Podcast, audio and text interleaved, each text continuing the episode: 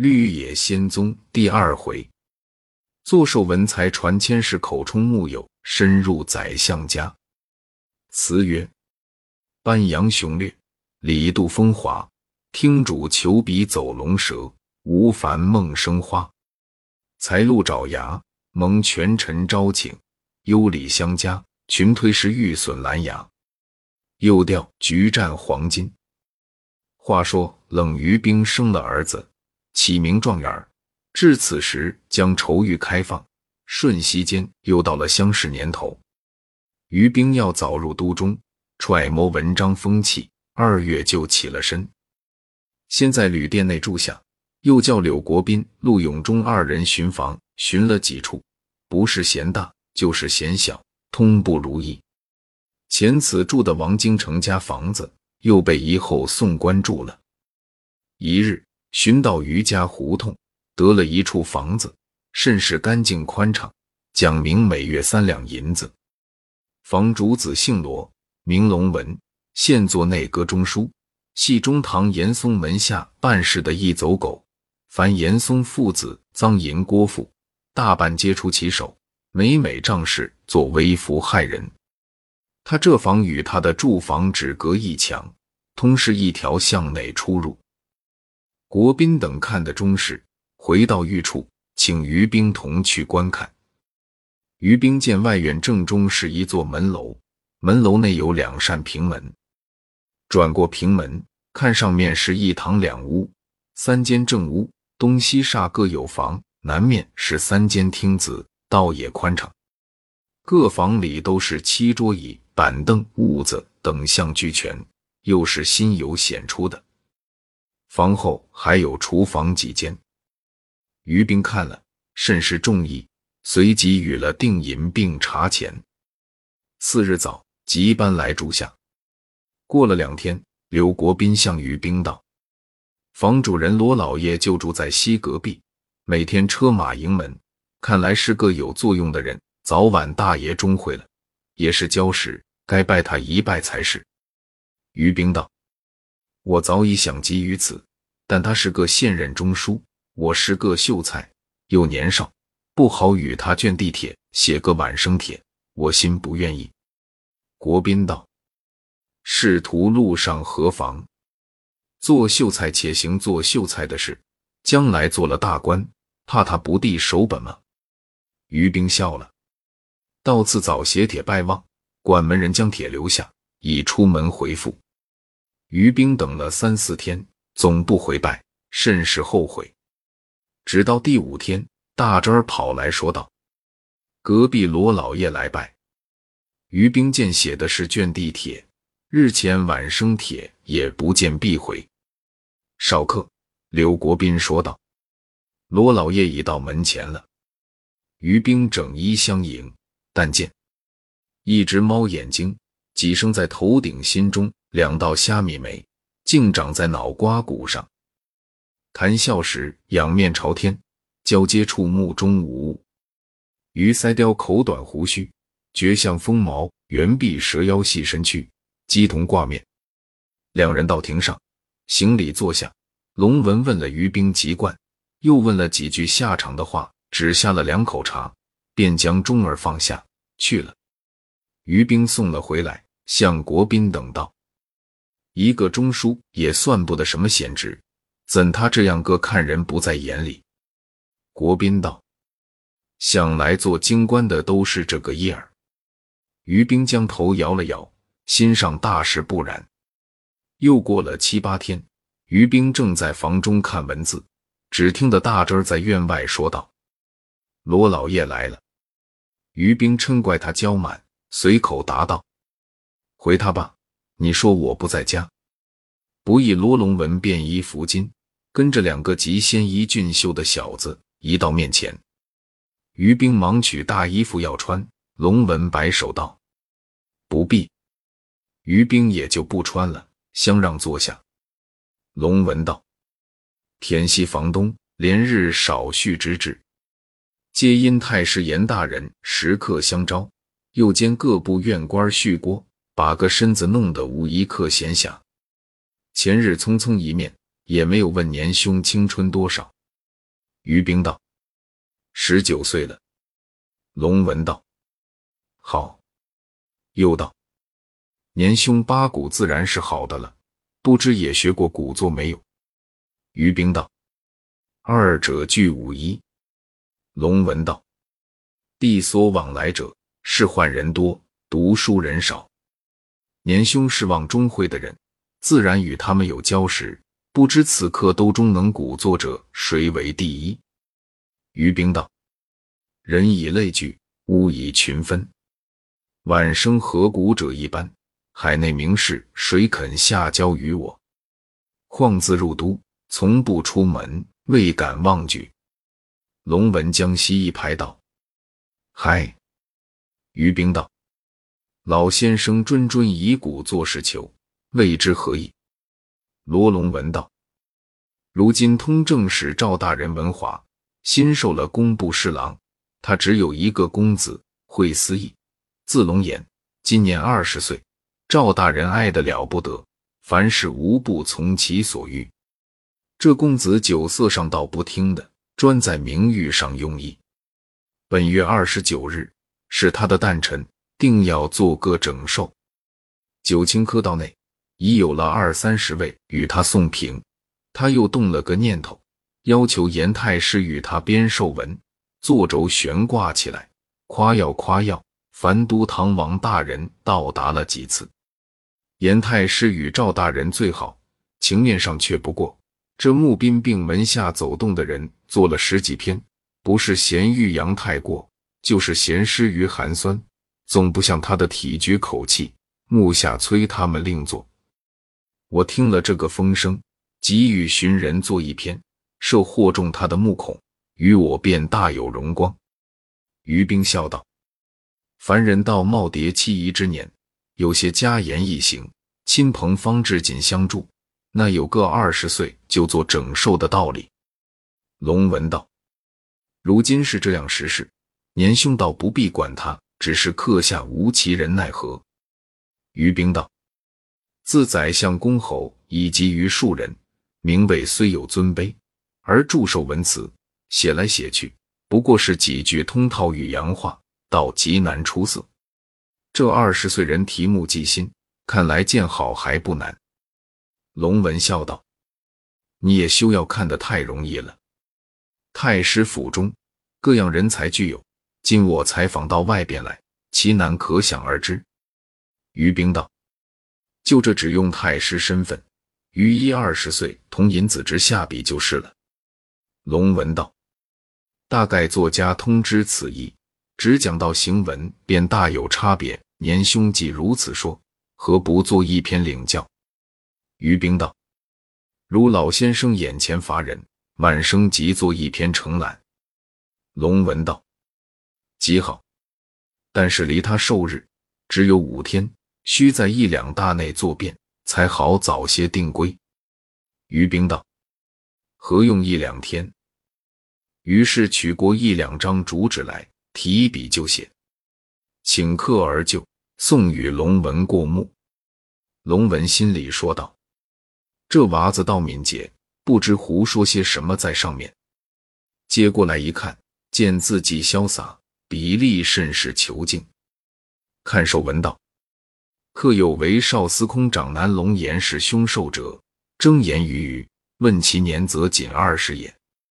时作有齿高绝尊者，思询于余，曰：“古者八十是称寿，谓之开智，前此未足寿也。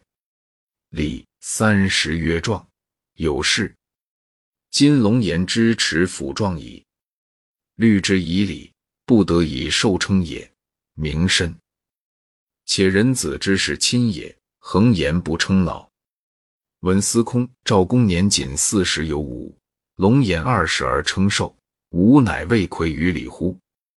曰：余之寿之也，信其人，非信其年也。诸公曰：请述龙颜之可信者。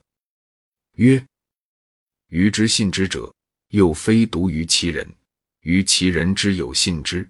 所以深信于其人也。诸公曰：“因有以信其人，亦有说乎？”曰：“说在小雅之师矣。小雅自鹿鸣而下，占鹿而上，凡二十有二章，其中如伐木之燕朋友，南该白华之士亲，西载言。盖上古之士，朋友极睦，贤才众多，相与讲明孝弟之意，已是齐君亲类如此。由此观之，则世亲之道，得有而易顺，企图在灌输馈问之节哉？龙颜出无斗鸡走狗打蛋鸡丸之行，入无锦帐玉箫粉黛金钗之语，唯以澄净是亲为物，以少年之贤友者乎？察其所与友者，皆学优品正，年长以辈之人，而宴行兼随者绝少。夫老成之士，其才识必起，其操行必纯谨，其言语必如布帛书素，可用而不可少。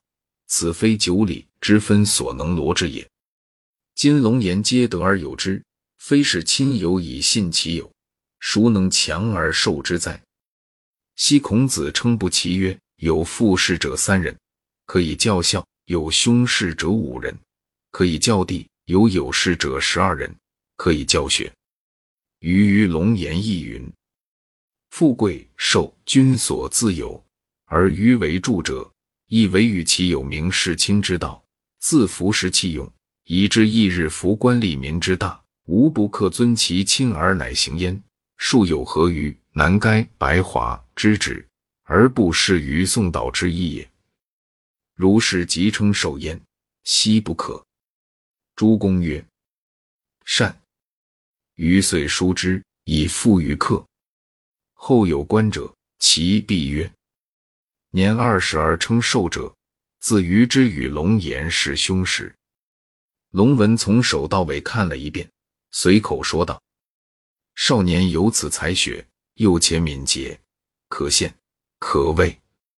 我且拿去这府中众先生看看如何？于冰道：“虽没什么好处，也不知文理荒谬，任凭他们看去吧。”严太师问起来，断不可说是晚生做的。龙文道：“他的尸体甚多，若是不中意，就立刻丢在一边，断不知问起年兄姓名来。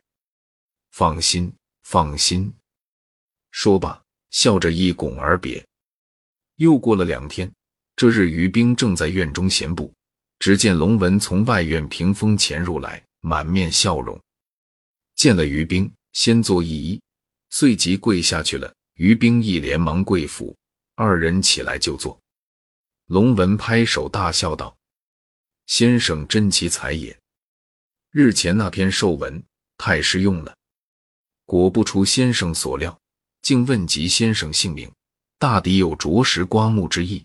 小弟日后受必无穷。左右已将先生名讳在太师前举出，府中七太爷也极会写字。他说先生的字有美女簪花之态，一心献得了不得。小弟心上快活。说罢，又拍手大笑起来。于冰道：“这七太爷是谁？”龙文将舌头一伸道：“先生求功名人，还不晓得他吗？此人是太师总管，姓严，会年，是个站着的宰相，同金九卿道，有大半都称他是峨山先生。”说着，又将椅子与于冰椅一并，向于冰耳边低声道：“日前我在七太爷前，将先生才学极力保举。”他说：“府中有舒启先生是苏州人，叫做费峰，近日病故。课下有人举荐了许多，又未试出他们才学好丑，意思要将此系屈先生，托小弟到达此意。黄金难买好机缘也。先生以为如何？”又言：“大后日是太皇后的忌辰，此日不理行名，不办事务，太师也不到内阁去。”正是个空闲日子，找我引先生到府前守候，准备传见等语。说罢，又将于冰的臂轻轻的拍了两下，又大笑道：“小弟替先生快活，明年一甲第一是姓冷的了。”于冰道：“我是读书人，焉肯与人做募宾？”龙文道：“先生诧异，先生下场，莫非为的是功名？这钟会两个字，故要才学，也要有命，就便拿得稳，将来做官也出了太师手心否？这机会等闲人轻易于不着，设或宾主相投，不但说钟会，就是这先生中个状元，也不过和滚锅中爆个豆相同，何有费力？先生还要细想，还要着实细想。于冰低头沉吟了半晌，说道：“先生接金玉之言，晚生感不如命。”龙文大喜，连连作揖道：“继承辅救，足见小弟欲成有功。只是称晚生，真是以猪狗代地。若蒙不弃，你我今日换铁做一盟兄弟，何如？”于冰道。承望分下交，自应如命。换帖乃世俗常套，可以不必。龙文道：“如此说，就是弟兄了。一定要扯于冰到他那边坐坐，连柳国斌等也叫了去。不想已设下极丰盛的席，又硬扯于冰房内见了妻子，两人叮咛妥当。到第三日绝早，于冰整齐衣冠，同龙文到西江米巷。”在相府前大远的就下了车，但见车轮马迹，直帖的、秉剑的，纷纷官吏出入不绝。龙文叫于兵打点了一片至诚心，又盘算问答的话等到交午时候，不但不见传他，连龙文也不见叫。陆永忠买了几个点心充饥，心上甚是烦躁。又过了一会。方见龙文慢慢的走来说道：“今日有工部各堂官意运木料起造明霞殿，又留心放直隶巡抚杨顺阳带人吃饭。还有，话未完，只见好几顶大轿从府中出来，里面坐的是衣莽腰玉之人，开着道子分东西两路去了。”龙文道：“我再去打听打听。”于兵等到日西时分，门前官吏散了一大半，方见龙文走出来，说道：“七太爷不知回过此话没有？老弟管情肚中饥饿了。”于兵道：“看来不济事，我回去吧。”龙文道：“时不得。”爽利等到灯后，方不辣不是。正说间，猛见府内跑出个人来，东张西望，大叫道。直隶广平府冷秀才在何处？太师爷要传见礼，急得龙文推送不迭。于兵走到那人跟前，通了名姓。那人把手招，引于兵到二门前，又换了两个人引到。于兵跟定了那人到一处地方，见四围都是雕栏。那人说道：“略战一战，我去回复。”少顷。见那人用手相招。于兵到门前一看，见东边椅子上坐着一人，头戴八宝九梁福巾，身穿油绿色飞鱼貂氅，足蹬五云珠履，六十以外年纪，广额细目，一部大帘鬓长须。于兵思忖道：“这定是宰相。”上前先行拜跪，然后打躬。严嵩站起来，用手相扶，有意无意的还了半个揖，问道。秀才几多岁了？于兵道：“生源直隶广平府成安巨人，现年十九岁了，名唤冷不华。”严嵩笑了，说道：“原来才十九岁。”吩咐左右放个座儿与秀才坐。于兵道：“太师大人为兼师宝，直进宫姑，为天子以托，平治之元老，生源毛此小儒。”今得瞻此言，已属终身荣甚，何敢列坐于大人之前？严嵩是个爱奉承的人，见于冰封神秀逸，已有几分欢喜。今听声音清朗，说话儿再行，不由得满面笑容道：“我与你名为无瑕，秀才非在官者比，理和宾主相陪？”将首相客位一拱，这就是极其刮目了。于兵谦退再三，亲自将银儿取下来，打一躬，斜坐在下面。严嵩道：“老夫宗理格物，克无宁轨。外省各官公司禀启颇多，先有一苏州人费姓，代为错办，不易于月前病故，裁处罚人。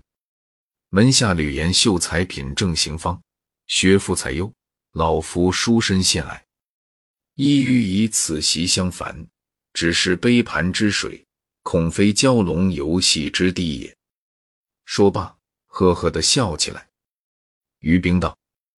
生源气霞斗生，智昏疏脉，深绿素餐宜修。有父伟人，金蒙不弃风飞，垂青阁外。生源敢不单结奴台，养愁高厚。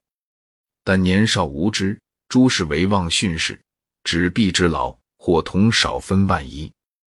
严嵩笑道：“秀才不必过谦，可于明日带随身行李入馆。至于劳金。”老夫府中历来无预定之例，秀才不必多心。于兵打躬谢道：“谨遵太师君命。”说罢告退。严嵩送了两步，就不送了。于兵随援引的人出了相府，刘国斌接住盘问于兵道：“你且雇辆车子来，回狱再说。”只见罗龙文张着口，没命的从相府跑出来，问道。试题有成无成？于兵将严嵩吩咐的话细说一遍。龙文将手一拍：“如何？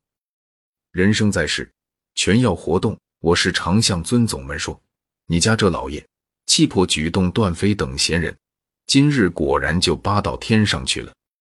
我要认老弟不真，也不肯舍死忘生，像这样做成，请先行一步，明早即去道喜。”次日，龙文早来，比往日又亲热了数倍。问明上馆日期，又说起安顿家人们的话。